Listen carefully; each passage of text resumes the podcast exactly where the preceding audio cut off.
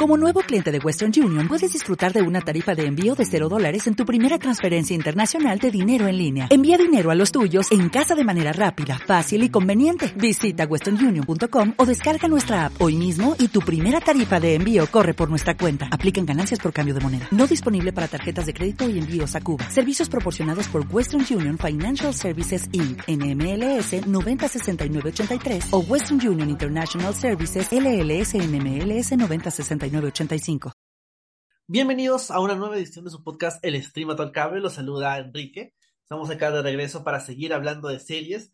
Tuvimos un, ligero descanso la semana pasada, pero ahora volvemos de nuevo para seguir hablando de las series del momento. Siento yo que tal vez no, no se siente tanto como que hay una serie del momento actualmente, más allá de las series que forman parte de franquicias grandes, ¿no? Esta semana, esta, la semana pasada se ha estrenado la nueva temporada de Loki, entonces, como que seguimos todavía, en, eh, también se está el spin-off de The Voice. Entonces, hay todavía franquicias que generan atención. No tanto como antes, que tal vez es un tema que podemos comentar más adelante, pero que igual llama la atención del público y sobre todo nos llama la atención a mí y a nuestros invitados, eh, Charo y Sebastián. Hola Charo, Sebastián, ¿qué tal? ¿Cómo están?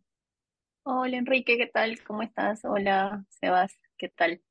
Hola los ¿qué tal? ¿Cómo están? Este, muchas gracias como siempre por, por la invitación. Sí, estamos con, ustedes porque son nuestros comentaristas especiales, oficiales para todo lo que está relacionado a Star Wars. Hemos hablado con ustedes, creo que de desde The Book of Boba Fett, todo lo que hemos comentado de, Star Wars ha sido con ambos, ¿no?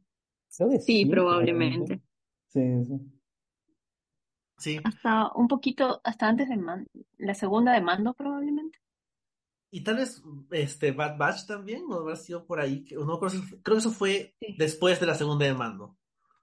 Sí, sí, sí, sí. Sí. Entonces, bueno, ya hemos ido hablando bastante de Star Wars. Hemos ido comentando la serie que, de la que vamos a hablar ahora a medida que iba saliendo semana a semana. Así que muchas de las cosas que, que conversaremos ahora son cosas que hemos compartido a medida que hemos hecho, ha ido avanzando nuestra opinión acerca de Ahsoka, la nueva serie del, universo, del filo universo, por así decirlo, esta subsección dentro del universo grande de Star Wars, esta etapa que se desarrolla más o menos este, unos cuantos años después de episodio 6 y que al principio era simplemente un espacio donde contaba una historia y ahora más o menos desde el final de la segunda temporada de Mandalorian o mejor dicho desde mediados de la segunda temporada de Mandalorian se ha convertido como que en un setting cronológico importante dentro de la franquicia y algo a lo que Lucasfilm en teoría le estaba dando bastante empuje. Vamos a ver más adelante qué representa esto para el futuro de Star Wars y todo el tema de Lucasfilm como una productora no muy confiable en cuanto a lo que dice que va a pasar. Mm. Sí.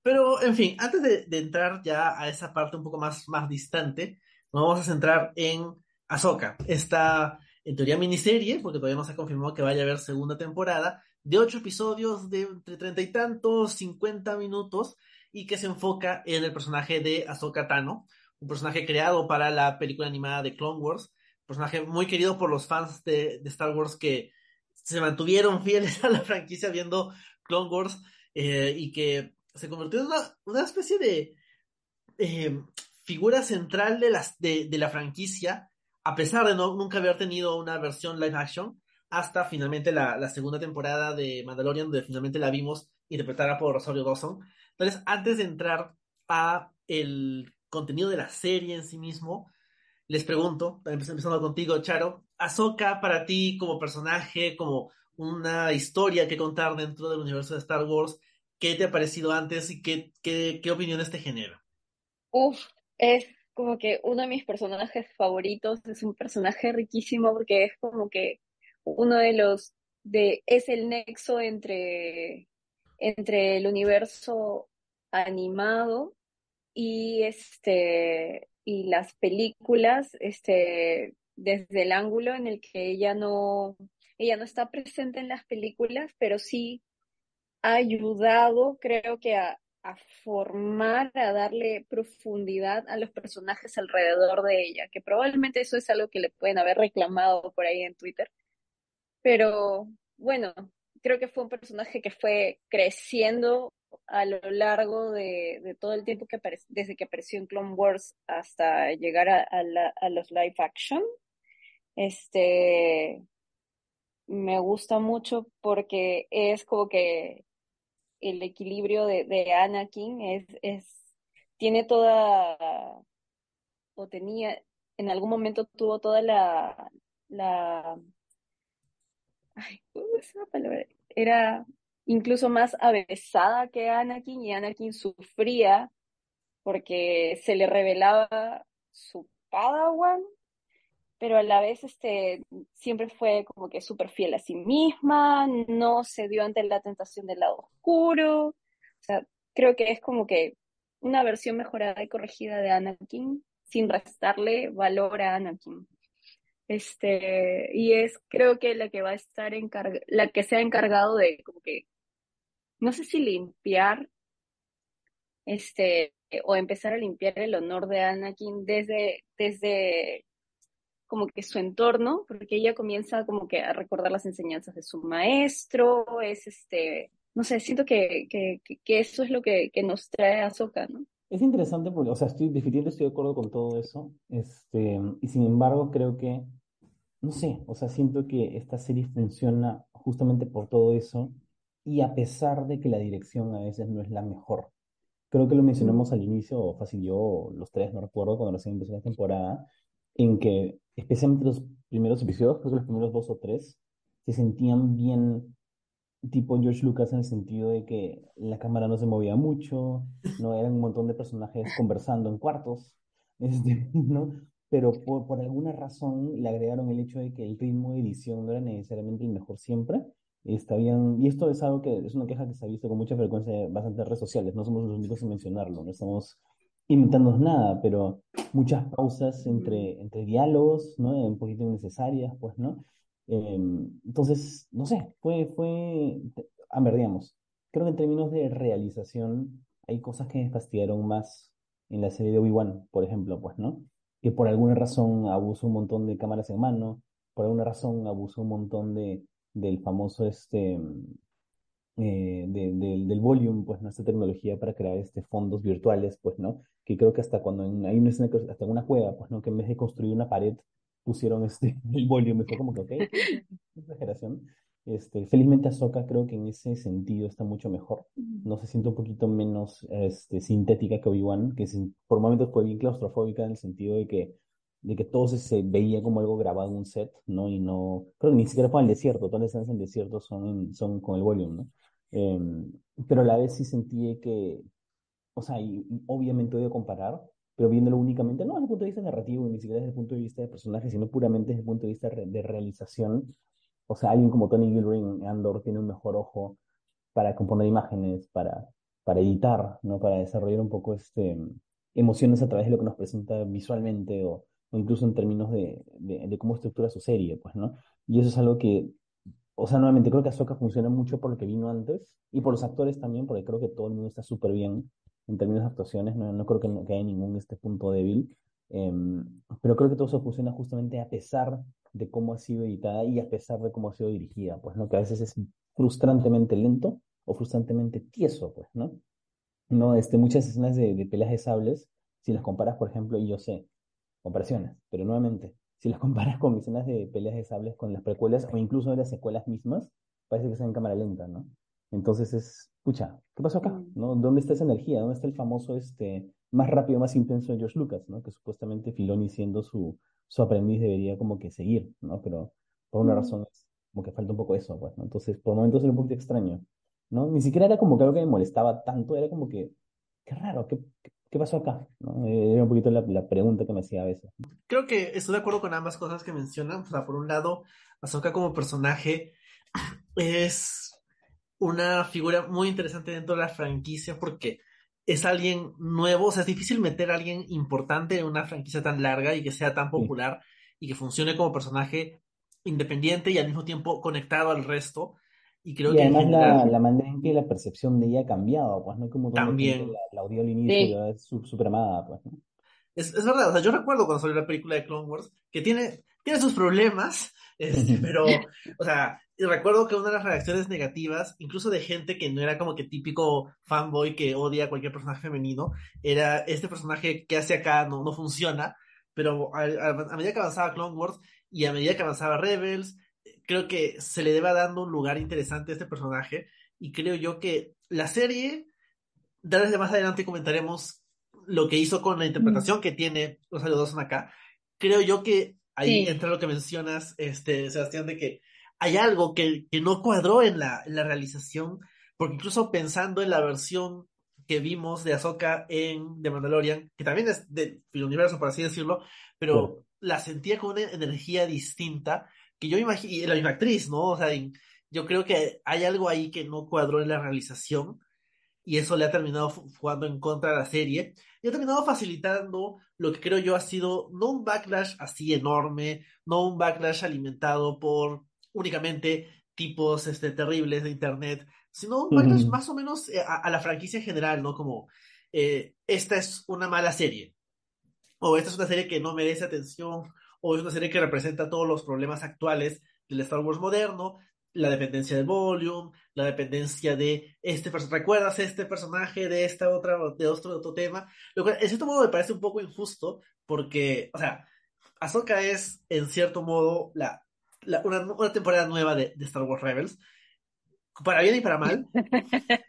y, creo que yo, que creo yo que continúa esa historia. Entonces, no es simplemente algo que llenas de easter eggs por easter eggs, sino que es más bien una continuación del viaje de por lo menos dos hasta tres, hasta cuatro de los personajes de esta otra serie animada a la cual le tenemos mucho cariño. Entonces, hay varios temas ahí. Yo creo que la serie genera bastantes puntos de conversación, pero como tiene algunas debilidades bien obvias, hace que sea más fácil eh, criticarla que, por ejemplo, algo como Andor, que está mucho mejor elaborado, que tiene sus problemitas, pero como, como realización está, es mucho más, más preciso, ¿no? Incluso sin, o sea, mm. yendo al otro lado, ¿no? Ahora que veía el estreno de la segunda temporada de Loki, se siente, no sé cómo se hace, pero se siente, eh, eh, la, la, TVA se siente mucho más real que casi cualquier otra cosa que vemos en estas series de Star Wars o en otras series de Marvel, y hace que, que queden más las, de, mal, mal las demás, o sea, veo cómo salía, salió, este, no sé, Secret Invasion,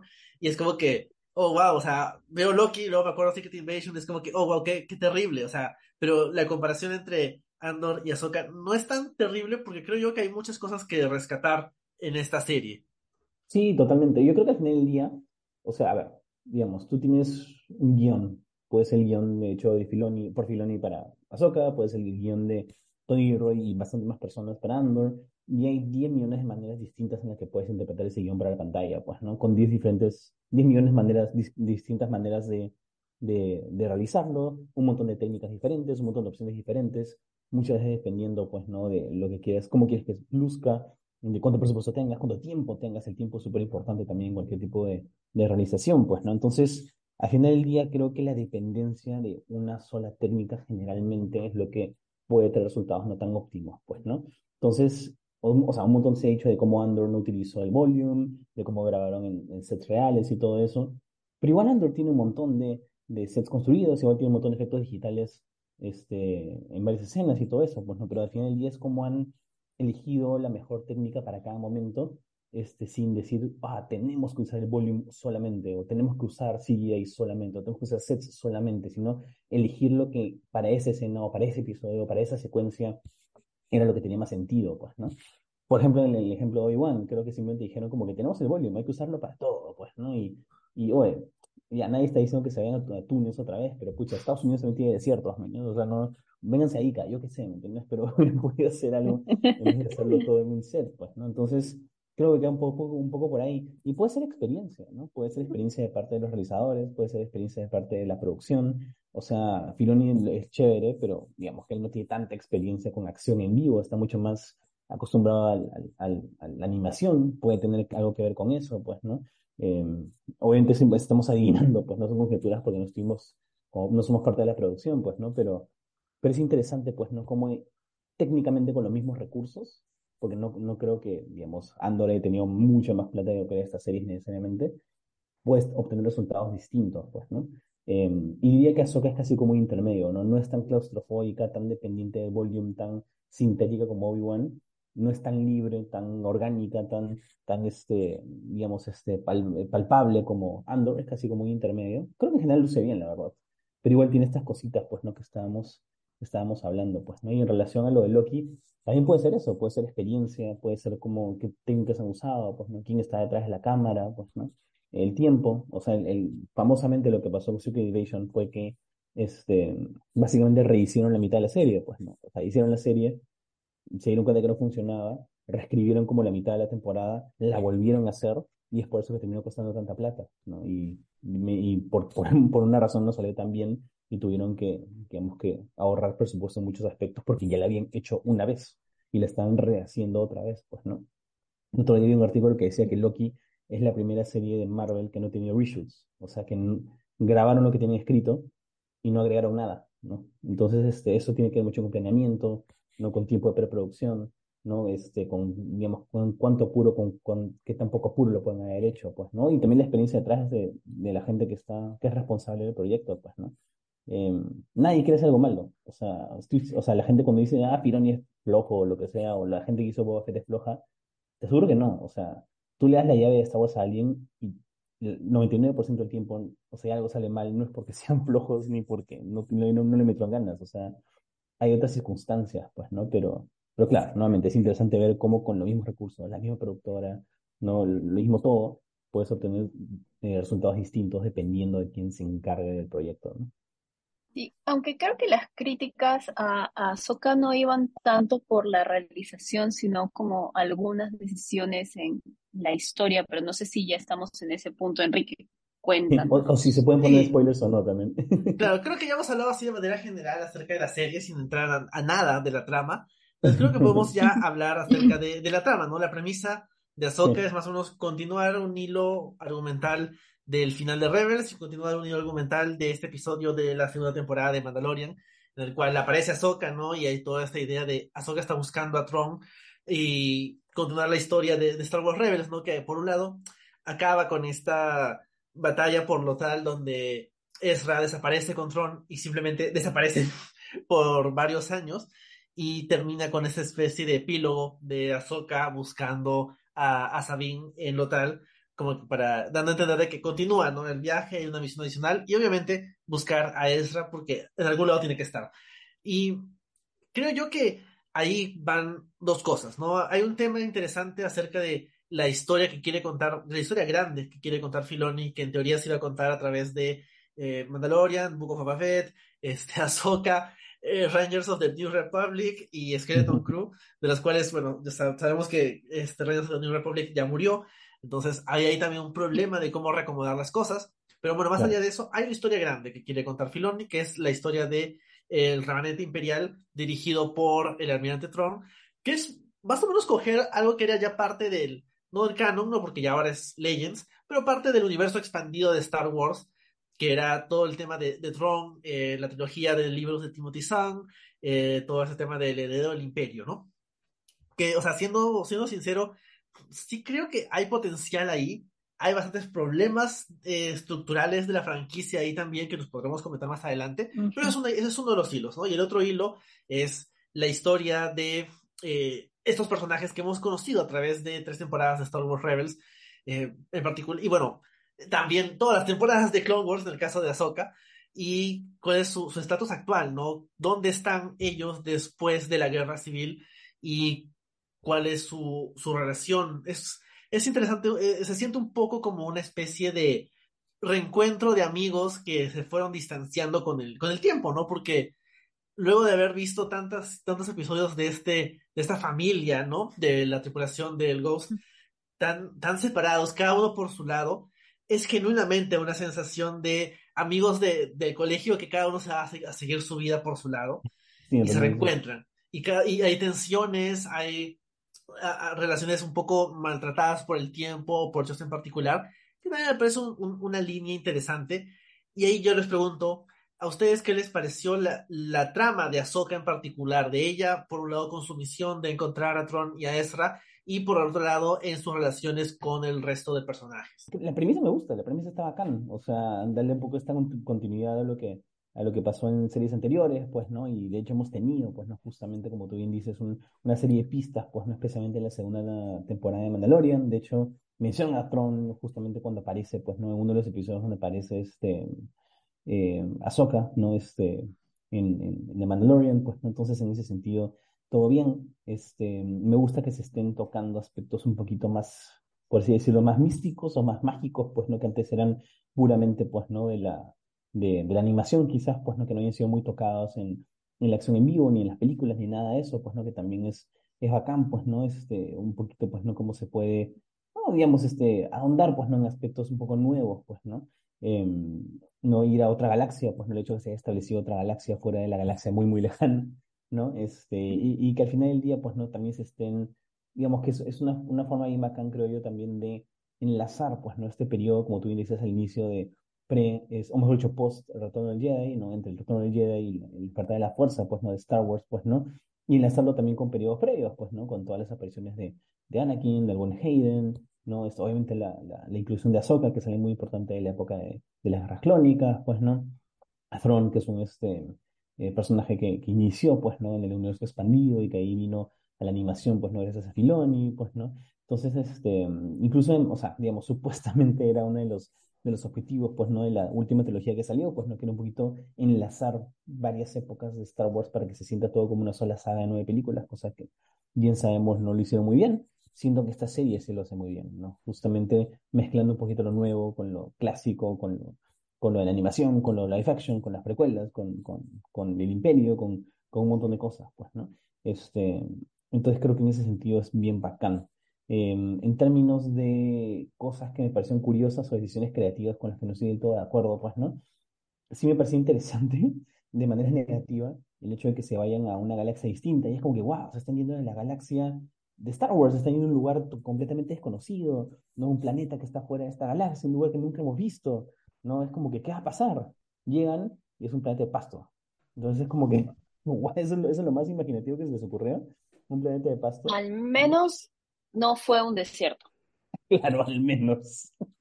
Hubiera podido ser peor, sí. Dale Sí, efectivamente, tienen puntos por eso, ¿no? Pero, pero no sé, siento que, no sé, y obviamente no es una cuestión de endiosamiento, pues, ¿no? Pero pensando un poquito, pues, ¿no? En la manera en que, en que George Lucas operaba cuando él está a cargo de Star Wars, especialmente, pues, ¿no? Con la libertad de la tecnología digital, creo que le hubiera podido hacer algo más imaginativo, pues, ¿no? Justamente uno de los chistes de, de las precuelas era que nos introducía, pues, ¿no? Planetas nuevos que además consistían de mm, parajes o de locaciones que no encontrarías tan fácilmente en este en la Tierra, pues, ¿no? En nuestro planeta, es decir, un planeta hecho enteramente de agua, no un planeta de termitas, no este un planeta que está hecho de básicamente hongos fluorescentes gigantes, ¿no? Ese tipo de cosas.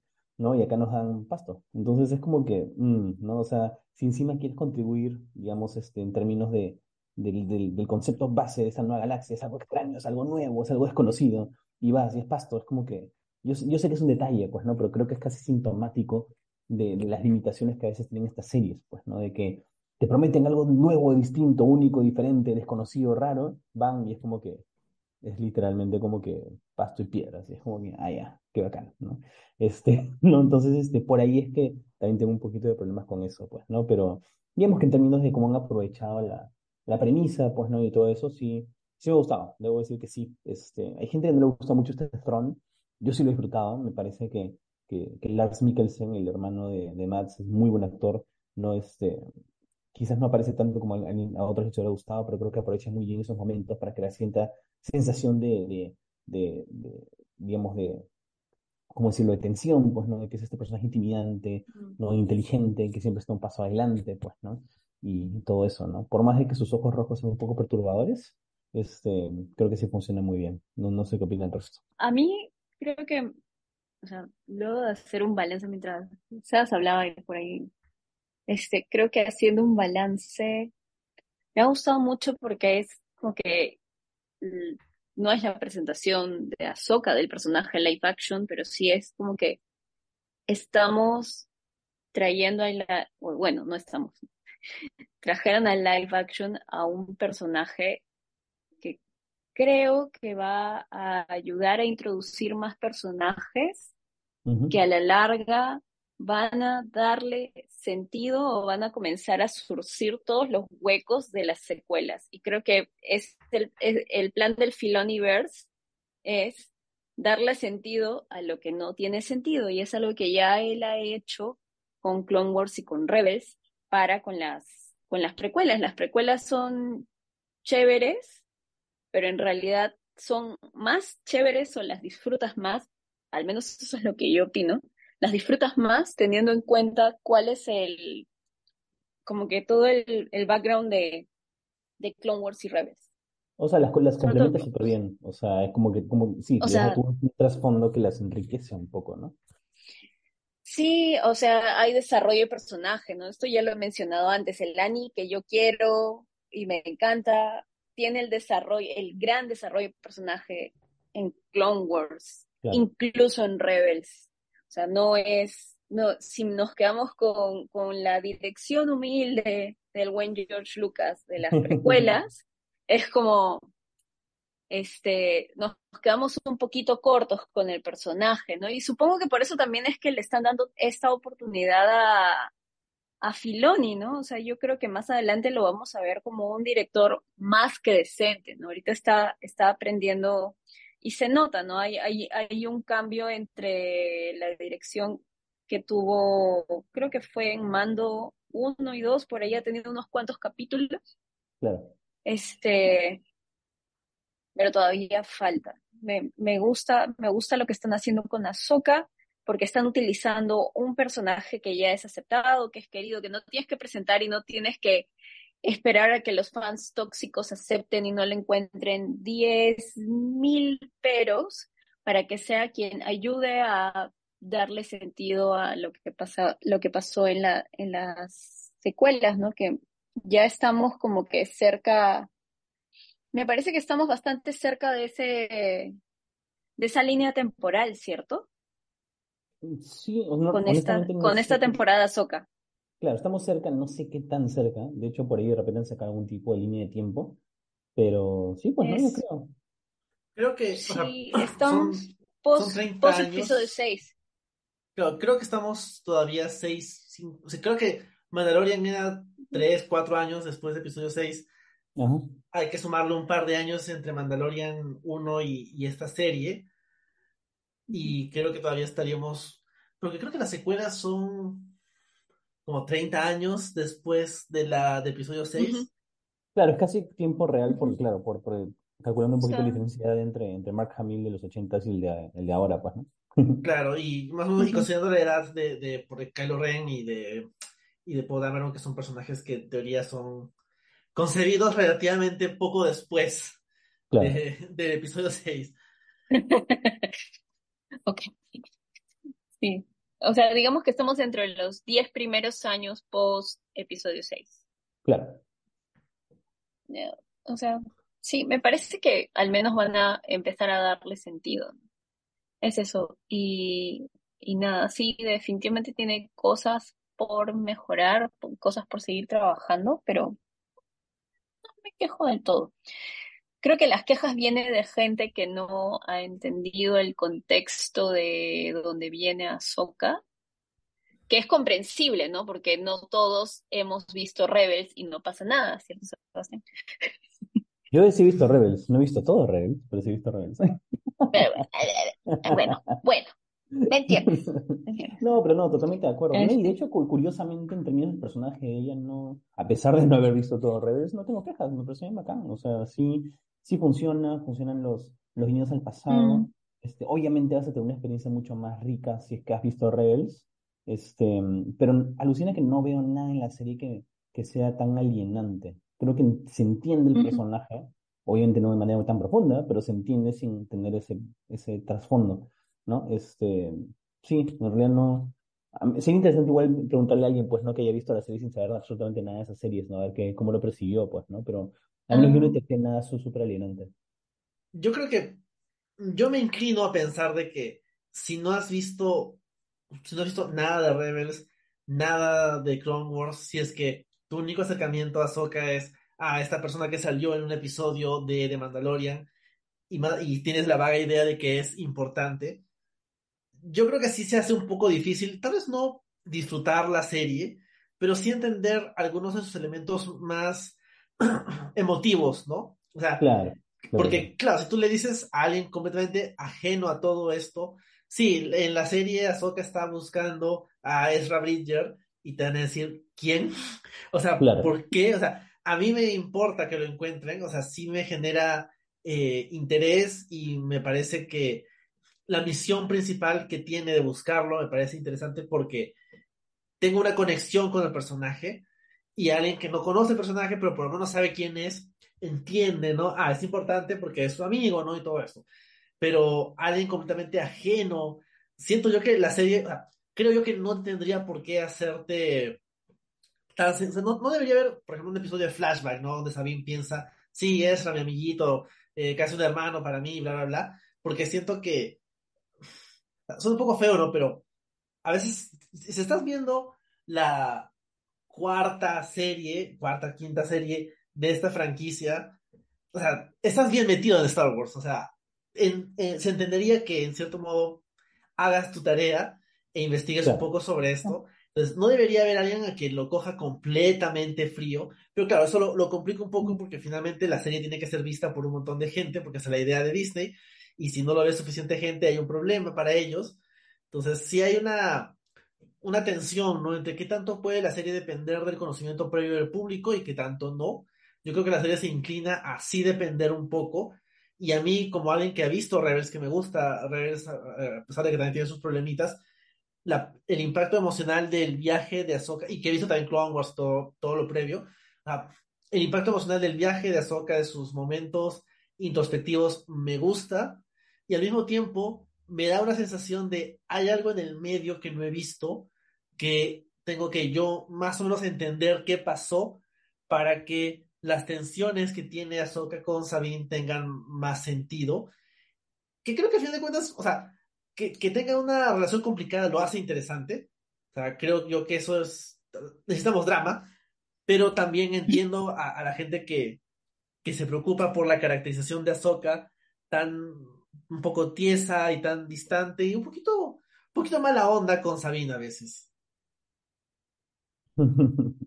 Sí, no hay gente que ha, que ha dicho que Sabine queda un poquito mal parada en la serie. No estoy del todo de acuerdo, ¿verdad? Pero, pero siento que hay, hay cosas entre ellas que quizás no se dijeron, que hubiera sido bueno decirlos, pues, ¿no? Como que entiendo que tienen una conexión, que se conocen hace tiempo y que quizás pues no, no es necesario que, por ejemplo, Sabine se disculpe este, por haber, haber hecho, yo qué sé, por haber, este, haberse ido, pues, no con Thrawn al- a la otra galaxia y toda esa cuestión, pero que se digan algo hubiera sido bacán, probablemente, ¿no? Pero, pero bueno, son, no sé si son detalles, es, algo en lo que tendría que pensar un poco más, pues, ¿no? Pero, pero en todo caso, en términos de, digamos, de cómo lucen, cómo actúan, el, trabajo de, las actrices, de los actores, creo que sí está súper bien. O sea, no, nuevamente, no, no siento que haya un, algún este, punto débil en el reparto, personalmente.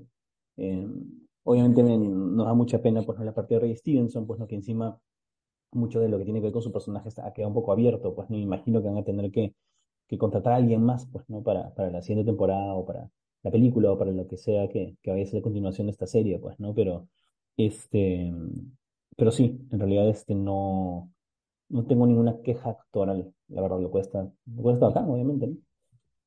No, es que no, no, no le encuentro como que, es que eh, yo disfruté tanto Rebels que en realidad no, no le encuentro un sinsentido a todas las decisiones narrativas. Claro. Le encuentro por ahí, por ahí se siente un poquito pesada por partes, y tú dices, ¿qué, qué pasó a mí? Que alguien le dé magnesol a Ahsoka, pero después de eso, después de eso, nada más, o sea, para, particularmente las decisiones narrativas me hacen mucho sentido, pero es porque estoy sesgada por, por tener presente todo el background de Rebels, ¿no? Sí, pero creo que hay una buena lógica interna, ¿ah? O sea, no necesariamente son tus tus sesgos. Y creo que justamente ese punto de la energía que hablábamos antes y que tú has dicho ahorita es más una cuestión de dirección y de montaje. Pero en términos de, de la narrativa, sí, yo, yo tampoco, o sea, digamos, de, todas las películas tienen algún tipo de hueco narrativo, pero si no te das cuenta en el momento, no te das cuenta inmediatamente, creo que no es muy grave. Y no se me ocurre ninguna ahorita, la verdad. No, o sea, de hecho, podría decir que les faltó un poco de tiempo para mayor interacción entre los personajes o dejar algunas, o, hablar un poco más de algunas cosas. Tal vez ocho episodios. es más una cuestión de estructura que una cuestión de personajes. Creo que la serie ha tenido problemas de estructura porque ha dejado muchas cosas sueltas, incluyendo bastante de la motivación de los villanos, que tal vez lo podemos comentar más adelante, pero como caracterización, como actuación de los personajes, salvando algunos problemitas este, al inicio, ¿no? Con lo pausado o lento que podía ser la interacción entre personajes, creo que han hecho un buen trabajo. Sí, totalmente, ¿no? Y, este, y creo que al final del día también este, nuevamente están enriqueciendo y están expandiendo un poquito pues, lo que está pasando durante todo este periodo, pues, ¿no? De la, de la, digamos, la galaxia Star Wars, ¿no? Y va a ser interesante también, pues, ¿no? Cómo es que enlazan, pues, ¿no? Todo lo previo con todo lo posterior, pues, ¿no?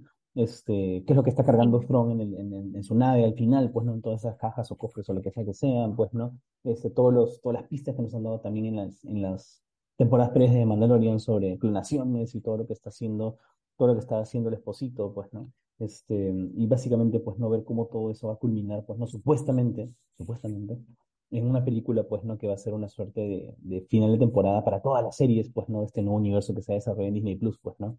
Que saldrá en Disney Plus, saldrá en el cine, saldrá en, streaming, saldrá en YouTube, no lo sabemos todavía, saldrá, tampoco lo sabemos, ya, ya, veremos. Pues,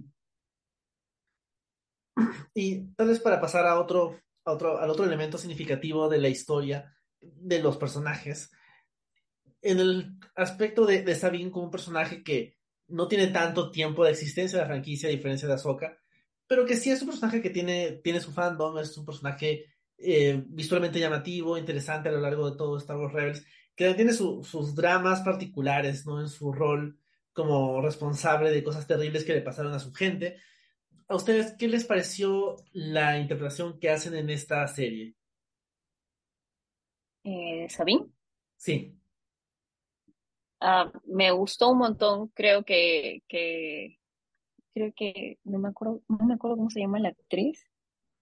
Este, creo que es Natasha, eh, Natasha Liu, Bordizo. Natasha Liu. Natasha Liu. Sí, me parece que hace un gran trabajo porque creo que es como probablemente es lo es Sabine, es Sabine de carne y hueso, toma o sea, toma las decisiones un poco precipitadas y atolondradas de Sabine, me imagino que siendo mayor, ¿no? Es, es, es, es un personaje bastante conflictuado y, vemos que el conflicto persiste, pero busca tratar de salir de ese conflicto de la manera más, no sé, de la manera más sana posible, porque creo que, que si nos hubiéramos quedado con la Sabine de Rebels hubiera sido una versión un poquito más autodestructiva, probablemente un poquito más, un poquito más extrema. Y, y me gusta, ¿no? Es una Sabine golpeada por el tiempo, golpeada por todo lo que pasó, por, por la separación del crew, porque todos están como que ahora a estas alturas Sabine vive sola con su gato Este, y eso me imagino que en algún momento también ha, supuesto un, golpe muy, muy grande para todos, ¿no? ¿Cómo es que estas personas que logran escapar del, del asedio a Mandalore y sobreviven a él gracias al sacrificio de Ezra y al sacrificio de Kanan, ¿cómo es? ¿Qué, qué, qué pasó? A mí me hubiera gustado saber qué pasó que todos se separan. Claro. Eso me, eso, eso digamos que por ahí quiero, quiero entender por qué se separaron, por qué Sabine no se quedó con Era, este, dónde está Seb. Por eso creo que al menos de, de, los personajes de Rebels que llegan a que llegan a live action, me parece que su, su desarrollo de personaje que sigue arrastrando algunos conflictos, me parece que está muy bien representado y se entienden todas sus decisiones. Y eso es, eso es algo de lo que conversábamos hace unos días, ¿no? Que, que no es que, que ella está yendo, corriendo tras un hombre cualquiera, está, está corriendo a tratar de encontrar a alguien que en algún momento de su vida, por buena parte de su vida, fue, fue considerado como su familia. ella, este, tanto Ezra como Era, como Seb y, y Kanan eran, eran como que la segunda familia, la familia menos conflictiva que pudo tener Sabine. Entonces, este, sí, sí me gustó cómo la han representado. Lástima que no todos me hayan entendido. Sí, no, de todas maneras. Y es interesante también porque, claro, o sea, yo creo que la gente que dice como que ah, está bien perseguir un hombre, como que no, no tiene como que una, no sé, como que no entendió muy bien la serie, no prestó atención, está en su teléfono todo el tiempo, porque en ningún momento, incluso nuevamente como alguien que no terminó de ver Rebels, soy el primero en mencionarlo, en ningún momento me dio la sensación de que lo estaba persiguiendo por ningún tipo, pues no de dependencia, ni, ni interés amoroso, ni, ni cuestión de ese tipo, ¿no? Era más bien una cuestión más este, eh, fraternal, más este de, de que sale que aprecie y que extraña y tenía un vínculo muy fuerte. O sea, eso queda recontra bien, súper claro. Entonces, si, si, no lo entiendes, es un poco preocupante, creo yo. lo digo por de esas personas que estaban quejando, ¿no? Em, y sí, efectivamente, pues no, que es, es justamente un poquito el, catalizador, pues no, la, la motivación inicial, pues no, para, para empezar, pues no, justamente con la, con la, con la historia en la, en la serie, pues no, y es bacán, pues no, porque además es una, es una motivación bastante, justamente eh, emotiva, pues, ¿no? Para, para comenzar, pues, ¿no? Con el desarrollo de la serie, pues, ¿no? Y, y eventualmente, pues, no se torna también, se torna también en, la, en la razón por la cual los personajes que inicialmente están separados terminan juntándose, pues, Entonces todo, todo tiene mucho que ver con la reunificación, pues, ¿no? De esta familia, pues, ¿no? Con la, con la relación, pues, ¿no? Este, fracturada, pues, ¿no? Que es, es reparada a través de la serie, pues, ¿no? Eh, lo cual me parece bacán, creo que es algo bastante emocional con lo cual mucha gente ha, podido empatizar, me parece, creo yo. Este, y además, pues no que una serie de este tipo no siempre, y especialmente si estamos lidiando con personajes que ya existían desde hace tiempo, o que hemos visto por mucho tiempo en otra, en otra serie, pues, ¿no? Este, creo que tiene mucho sentido, pues, ¿no? Justamente este, darle este componente emocional importante, pues, ¿no? Y no que no, no solamente sea como que hay que detener a Thrawn, y eso es todo, porque hay que salvar la galaxia, ¿no? Que no se, ese no sea como que el catalista o la motivación única de la serie, ¿no? Sino que hay este componente emotivo, pues, ¿no? Que nos permite entenderlos mejor, pues, ¿no? Este, ojalá veamos hacer la siguiente temporada, la siguiente película, lo que sea. Sé que apareció un toque en la tercera temporada de Mandalorian, así que parece que está chambeando por ahí. Este, pero sí, claro, si, si apareció un toque en, Mandalorian y no acá, pero han reunido a los demás, de hecho es por algún, bueno, temporalmente, es por una razón, pues, ¿no? Entonces me imagino que eventualmente sí se juntarán todos, pues, ¿no? Sí, ya era muy caro. o sea, yo creo que la versión que hacen de Sabina acá, como, como decía Charo, es, es muy acertada como una versión un poco menos autodestructiva, un poco más madura, pero no tanto, de la versión de Rebels. Creo que la actuación es buena, la, la forma como se relaciona con Ahsoka es interesante porque o sea, no me esperaba de que el resultado final, o sea, el, arco de Sabine iba a terminar convirtiéndola en una usuaria de la fuerza, o sea, no formalmente Jedi, pero, o sea, no era algo que esperaba. Tal vez es algo que, que Filoni tenía pensado, no sé si es que habrá sido algo que simplemente salió después, porque claro, todo el tema del entrenamiento con que, o sea, sí está en Rebels, ¿no? Todo el tema de usar el Dark Saber para entrenar, entrenar. O sea, hay muchos elementos que, se mantienen, pero también hay algunas cosas que no esperaba y que me parece interesantes porque no solo tiene su arco de cómo se relaciona con Ahsoka y su misión de encontrar a Ezra, sino también esos constantes momentos de Sabine intentando usar la fuerza o intentando pelear y no haciéndolo muy bien porque no está tan entrenada, porque algo pasó en el camino que descarriló su entrenamiento, ¿no? Que es básicamente la destrucción de Mandalore. Y volviendo con el tema de la familia, ¿no? O sea, ya, su familia ya no, su familia biológica ya se murió eh, en este en esta destrucción de su planeta. Entonces, hay una serie de, tragedias alrededor que hace que buscar a este amigo que probablemente sí puede encontrar porque está en otra galaxia tenga mucho más sentido. O sea, su relación con... probablemente a Seb no lo ha visto hace años, su relación con Era es como que ok, pero no particularmente cercana, y la relación con Ahsoka es claramente tensa, ¿no? Por como una especie de alumna no, no una mala alumna estilo eh, Kylo Ren y Luke, pero más bien una alumna que, que no terminó sus clases y ahí hay una cierta tensión entre ellas y que esa relación al final se reconstruya, me parece un arco interesante. O sea, yo juraba que la temporada iba a terminar con Ahsoka quedándose solita en esta otra galaxia, pero el, el momento en que Sabine decide quedarse, me, me hubiera parecido interesante si es que Ahsoka se quedaba, porque hubiera sido una salida interesante de cómo sacarla de, del tablero, por así decirlo, pero temáticamente que Sabine se haya quedado con ella, me gusta más, porque creo que cierra un poco toda esa tensión, o sea, no, no están las cosas súper bien, aún hay espacio para que discutan y conversen acerca de qué pasó, pero al mismo tiempo ha, ha, llegado a un punto donde o está sacrificando su escape de esta galaxia y su reencuentro con su hermanito, por así decirlo, para ayudar a Soka. Y creo yo que ese es. hay dos puntos altos emocionales en la temporada. Uno es cuando finalmente se reencuentran con Ezra, y el otro, creo yo, es cuando Sabine decide quedarse. Y creo yo que ambos salieron bien, y creo que eso era. Eso es algo que, que obviamente está dirigido al público que ha visto Rebels, pero vale la pena. O sea, yo creo que eh, si has visto Rebels, eso funciona, y eso es, creo yo, el objetivo que tenía Filoni. O sea, que esos personajes que él ha creado y que han sido sus, sus hijos, por así decirlo, por varios años, se manifiesten en físico e interactúen y puedan vender bien esa conexión personal. Yo creo que eso sí lo logró. Sí, totalmente. Creo que se siente bastante y es, y es evidente en cómo se ha escrito, en cómo lo, lo, lo, lo, actúan, pues, ¿no? Este, nuevamente, creo que hay bastantes cosas implícitas que se hacen explícitas si es que has visto la serie, pero que creo que igual, nuevamente, como ustedes ya han dicho, pues, ¿no? Si han visto la serie, va a ser mucho más emotivo. Si no han visto la serie, igual lo entiendes y no estás perdido, que es más o menos el punto medio que, que, que creo que está bien que hayan podido este, alcanzar, pues, ¿no?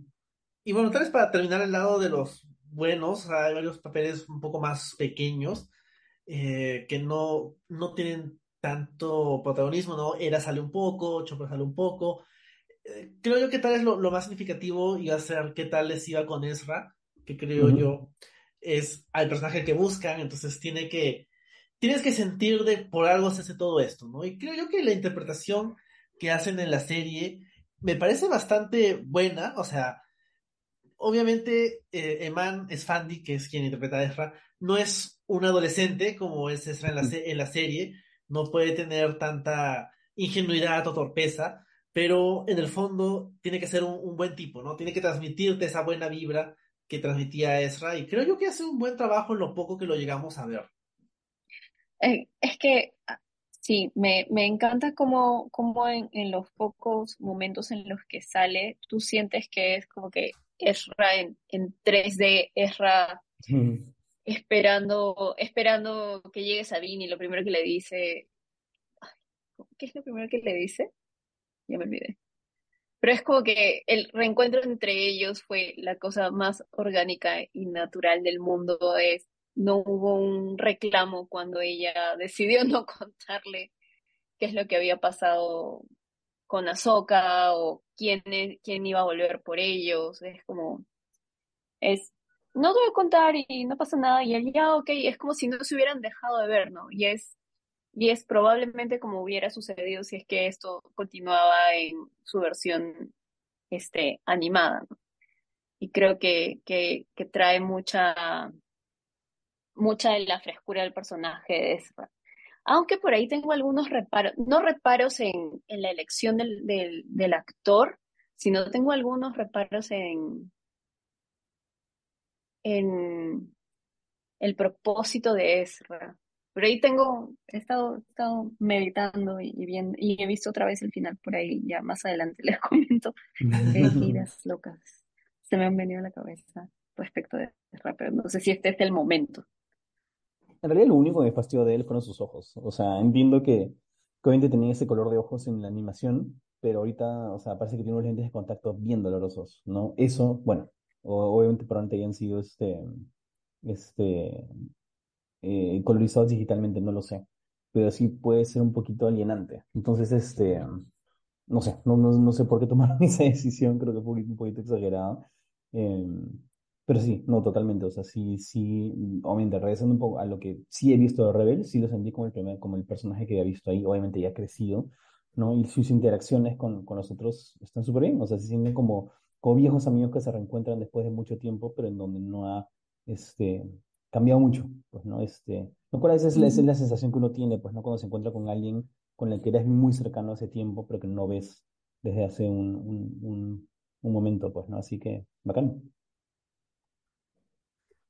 Sí, y también, o sea, por el otro lado, por el lado del resto del cast, ver ahí algunas pinceladas, algunos personajes como, no sé, Citripio o Mon Mothma, esa sensación de cómo está el estado de la, de la galaxia, creo que ayuda a, a mostrarte cómo están las cosas, a enfatizar lo que ya están contando en Mandalorian.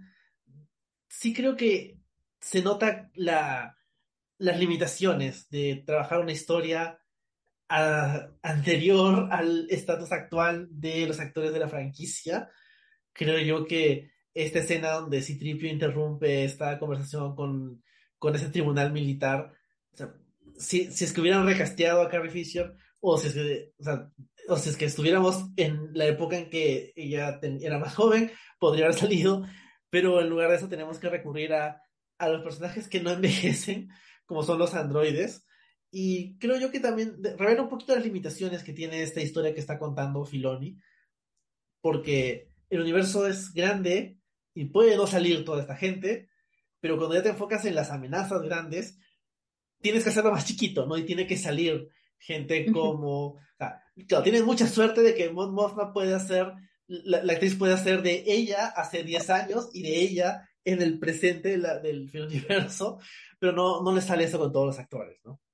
Claro, y agradezco el hecho de también ya no, no hayan recurrido, pues, ¿no? A los actores zombies, como les llamamos ahora, pues, ¿no? Para esta serie, ¿no? Porque creo que si recurría además, pues, ¿no? A, a, recrear, pues, ¿no? A Carrie Fisher de alguna manera digital, no especialmente alguna actriz que haya fallecido, este, creo que mucha gente no se lo hubiéramos aceptado, pues, ¿no? Se hubiera sentido un poquito, este, asquerosito, la verdad. Entonces, creo que el hecho de que ya decidió utilizar a Citripio como su vocero, básicamente, es algo que agradezco, pues, ¿no?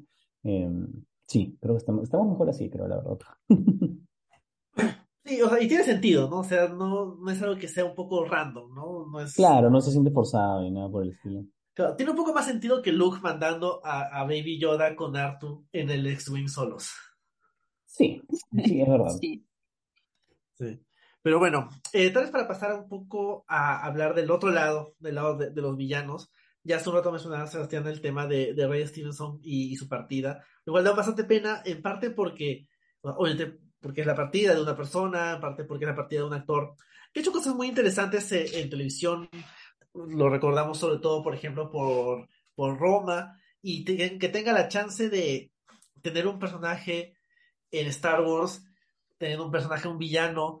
A veces puede salir bien, a veces puede salir mal, a veces puede tener el rechazo del fandom. Lo hemos visto eh, o sea, le puede ir muy bien como a Giancarlo Esposito, le puede ir muy mal como eh, la, la, primera hermana eh, Kenobi, ¿no? Con el, todo el tema del fandom súper terrible que tiene Star Wars. Aquí creo yo que ambos villanos, eh, entre comillas, centrales, eh, y Shin, han tenido una recepción interesante. Creo que a todo el mundo se pregunta qué es lo que quieren. No queda claro y es lo que más da, ah, no es lo que más da pena la partida de Stevenson, pero es lo que es un elemento más negativo, ¿no? Porque obviamente no sabían lo que iba a pasar y no ha habido chance de que él explícitamente diga, yo quiero esto.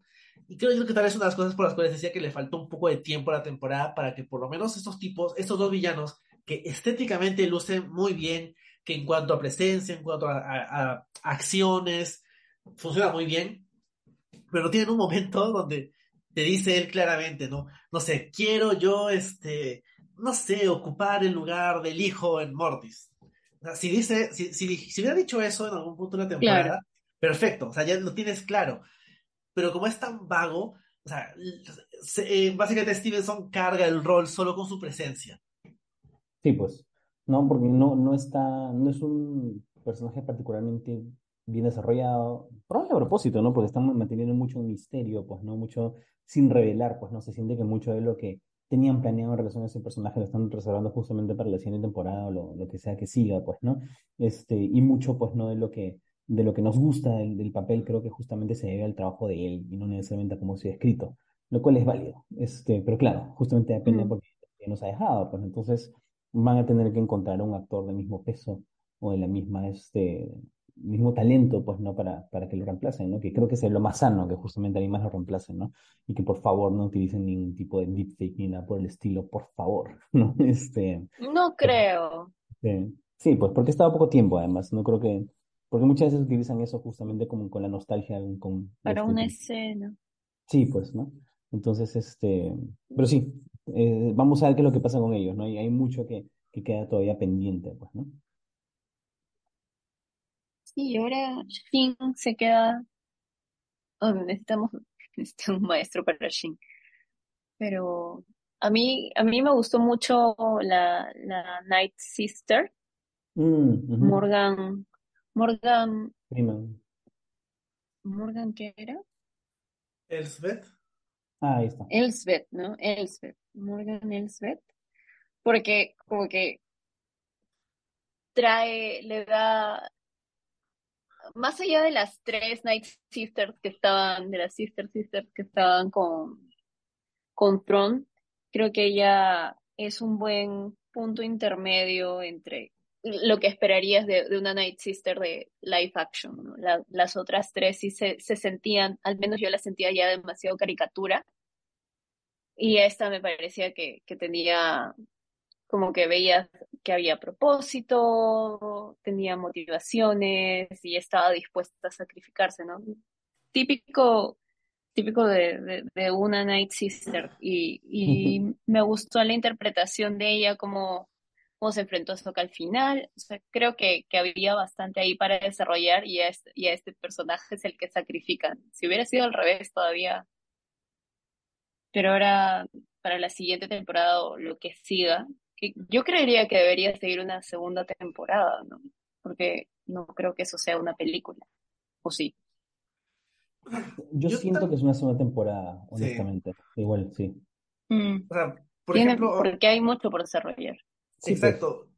Sí, o sea, justo ahora que, que veía la segunda temporada de Loki, o sea, se siente tan bien continuar la historia con el mismo lugar, con la Mm. misma gente, a diferencia de simplemente contar una historia completamente distinta en otro lado. O sea, es, es lo, lo bueno, o sea, por algo las series tienen más de una temporada cuando todavía, cuando todavía queda más historia en lugar de continuarla en una película o lo que sea. O sea, por ejemplo, en el caso de- del tema de las Night Sisters, creo yo que también una de las cosas interesantes que, que hace la serie es expandir lo que significa la fuerza, expandir lo que significa Mm. la, la magia, por así decirlo, en el universo de Star Wars, y e intencionalmente jugar con algunas cosas que no hemos visto antes, ¿no? O sea, por ejemplo, el, el Mm. look de, de Beylan y Shin es más de caballero en el aspecto medieval que en el aspecto eh, Sí. monje guerrero de los Jedi, o, la, o eh, en el peor de los casos los Jedi usaban armadura, pero usaban armadura, eh, una pechera nada más que usaban en las guerras clónicas, ¿no? En cambio, o sea, sí tiene un look más de guerrero medieval, ¿no? Shin también, además de con su peinado Juana de Arco, o sea, todos esos elementos te, te sa- te sacan un poco, ¿no? De Star Wars. E incluso cuando eh, Ahsoka mata al Inquisidor y simplemente se desvanece, es como que, ¿qué cosa está pasando aquí? Y cuando ya ves a las Night Sisters, que sí, como, como dice Charo, se, se veían un poquito como que muy disfraz de, de Halloween, pero el concepto de, de, de magia, el concepto de vamos a, a tocar unas cosas completamente distintas que no son solo la fuerza, o sea, la fuerza no es solo truenitos y empujar gente, o sea, también puede ser eh, humo verde que, que revive zombies, no sé. Todo ese tipo de cosas me parece que complementan, haciendo, hacer que, hacer que este universo se vea más, más grande. O sea, la gente se queja de que todo le pasa a los mismos 10 personajes, lo cual no es cierto. Pero entonces vamos a expandirlo. Si bien nos pueden dar planetas más interesantes, como bien decía Sebastián, sí nos pueden dar cosas diferentes que hacer con la fuerza. Y, y eso me parece llamativo. Y, Sí. y también yendo al tema de, de la Night Sister, todo este ritual inicial que le hacen para que se vea más visualmente como, como una Night Sister y, y que eventualmente antes de, de- de saber que se va a sacrificar, no, no, ella, ella no dice como que por el imperio, como dice Throne, ¿no? ella dice por Datomir. Y al final Throne y las hermanas llegan a Datomir. Se siente como que la serie quiere enfocarse en ese aspecto más, más raro. Me gusta con Star Wars, es, es raro, o sea, exacto, más místico. No es como que vamos a hacer una estrella de la muerte más grande. Eso no es interesante. Un planeta. Claro. O sea, tal vez hay algunas cositas en la, en los Night Troopers zombies que no funcionaron tan bien, pero me parece un concepto más interesante que ahora tenemos troopers que vuelan, no sé. Sí, totalmente, Ahí pues no, tal vez lo único, ahí tal vez lo único, sorry, lo único que les reclamaría es que conceptos tan chéveres como la existencia de las Night Sisters, el mundo entre mundos, este, el sentido este de la fuerza, que ya se, se mencionó un poco en, en las secuelas, no puedo creer que diga eso, que se menciona un poco en las secuelas, ¿no? Que, que, que escapa más allá de los Jedis, este, lo alucinante y súper chévere que es el mundo entre mundos, no se explica, o sea, al menos tal vez se le debió dar un poquito más de contexto a los que no han visto las series, le- leído los cómics y todo lo demás, como para, para meterlos un poco más en el, en el sentido de todos estos símbolos que se pierden si es que no has visto y no tienes en cuenta todo el contexto previo. Lo de las Night Sisters, que, que, que de alguna manera también está como que enlazado a, la figura de Maul. Todo eso queda como que bien en el aire, ¿no? Y, y es como, todo esto tendría muchísimo más sentido, incluso el arco de Mortis sería mucho más paja, al final hubiera sido más impactante, o sea, a mí me encantó el final, pero es porque he visto Clone Wars Claro. y Rebels, pero, o sea, como que queda un toque en el aire, y eso es, eso es lo que me apena más que, y es probablemente lo único que le podría reclamar, ¿no? Y que Ahsoka necesita más de eso, pero después no.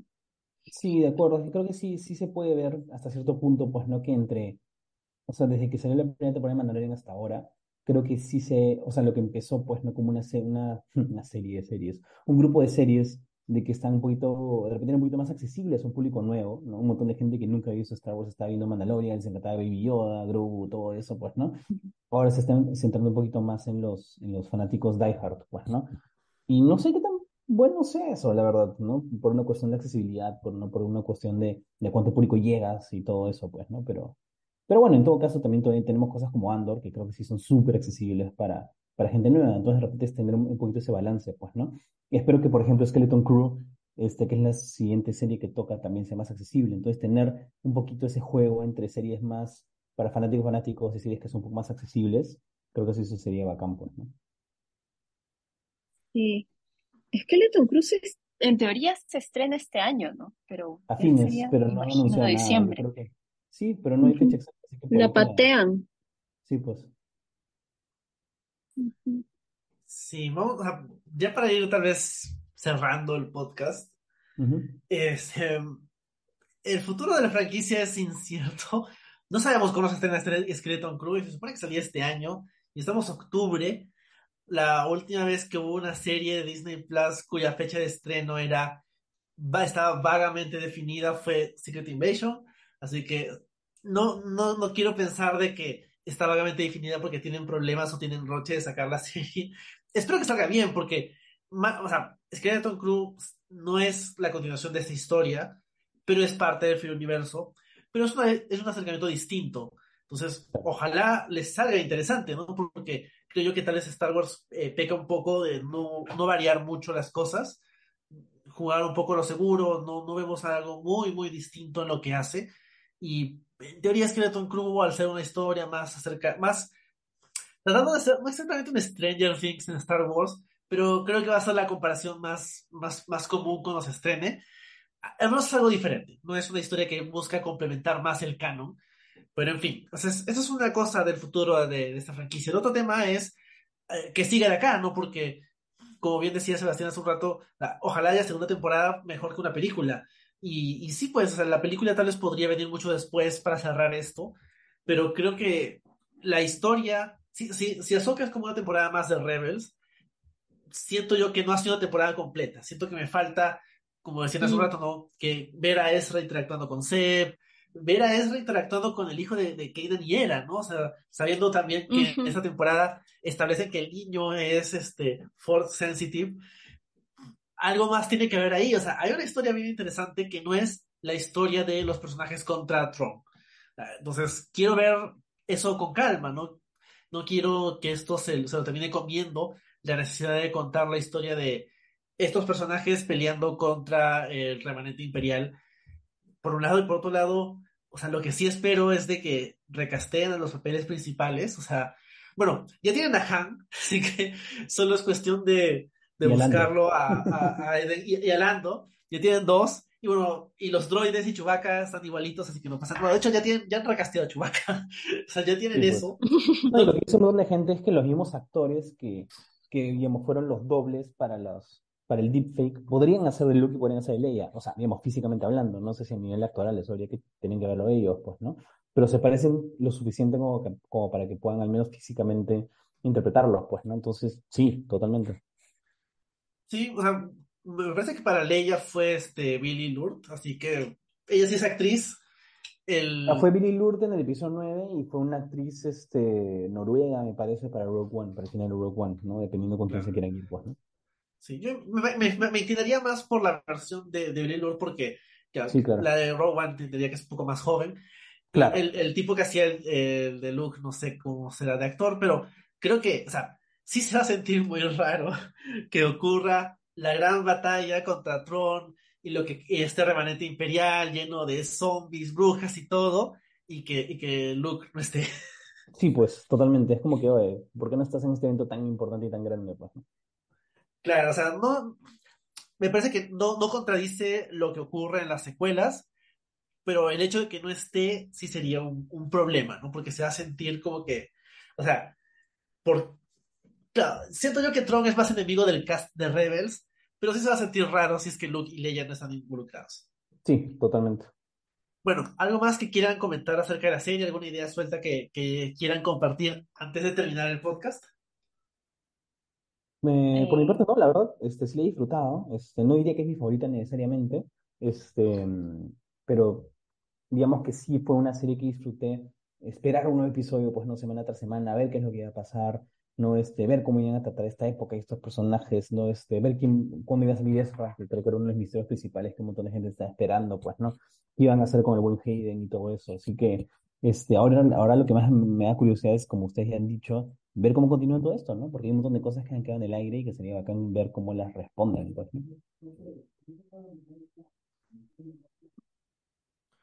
Sí, o sea, yo creo que sí, Charo. No, no, no, dale, dale. O sea, como experiencia comunal de hay algo nuevo de Star Wars, obviamente se, se aprecia. Y el hecho de que le hayan cambiado el horario también, porque es algo que, que está en un horario mucho más razonable. Que creo, no sé si habrá ayudado o no con los ratings y todo eso, pero creo que a nivel de facilitar ver la serie, no en simultáneo, pero de una manera un poco más orgánica que verla en la madrugada o tempranito en la mañana, Claro. creo que ha sido una buena decisión. Eh, sí, porque creo que así mucha gente, no sé si todos, pero creo que se ha podido evitar de manera más orgánica los spoilers, porque era, antes era despertar y encontrarte con una imagen que no querías ver porque no habías visto la serie y ya te Claro. encontrabas con todo en Twitter. Pero eh, sí, es que puedo resaltar cosas particulares de, de la serie que, que me gusta y, y coincido, ¿no? Con Sebastián, a pesar de que me encanta Rebels y que es una de mis series favoritas. Esta temporada de Ahsoka, eh, la primera temporada de Ahsoka me gustó, no es mi favorita, creo que sigue siendo Mando, Mando tiene mi corazón todavía. Este, me gusta mucho la idea de, de Rebels live action. Creo que, que eventualmente sí podría funcionar en el sentido de que ya todos los, los personajes se, se sienten muy, todos los actores como que son la mejor elección para este, el personaje que representan y eso me, me gusta un Mm. montón y particularmente estoy re feliz porque hay Chopper live action. Entonces, no hay nada mejor que eso.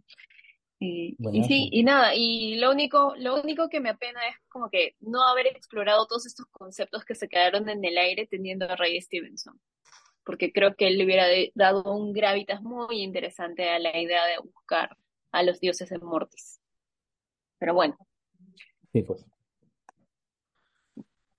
Sí, pero bueno, igual estaremos acá atentos a lo que sea que continúe el universo de Star Wars en Disney Plus, solo en Disney Plus, porque en- para películas tenemos un- una larga espera hasta que haya una película de verdad de Star Wars. No sé qué ha pasado, o sea, cómo terminamos así, pero en fin, ha sido un gusto conversar con ambos acerca, acerca de Star Wars. Obviamente cuando salga la nueva serie haremos un espacio para comentarla también. Así que eso sería todo por esta edición. Muchas gracias a, a ti, Sebastián. Muchas gracias a ti, Charo, por comentar la serie con nosotros. No, gracias a los dos, como siempre. Gracias por la invitación y estaremos de vuelta para el Skeleton Cruz seguramente este año o el próximo año, ya veremos cuándo. Sí, concuerdo. Gracias por la invitación y, y como siempre un gusto hablar de Star Wars Sí, sí, sí. con ustedes. Sí, genial. Sí, ha sido un gusto. Bueno, igual de ahí seguiremos compartiendo memes y cosas de Star Wars en interno. Al menos, al menos la conversación sobre Ahsoka ha, ha terminado acá. Ha sido un gusto conversar con ustedes. Eso sería todo por esta edición del podcast. Adiós. Nos vemos. Chao. En Sherwin Williams somos tu compa, tu pana, tu socio, pero sobre todo somos tu aliado, con más de 6.000 representantes para atenderte en tu idioma y beneficios para contratistas que encontrarás en aliadopro.com. En Sherwin Williams somos el aliado del PRO.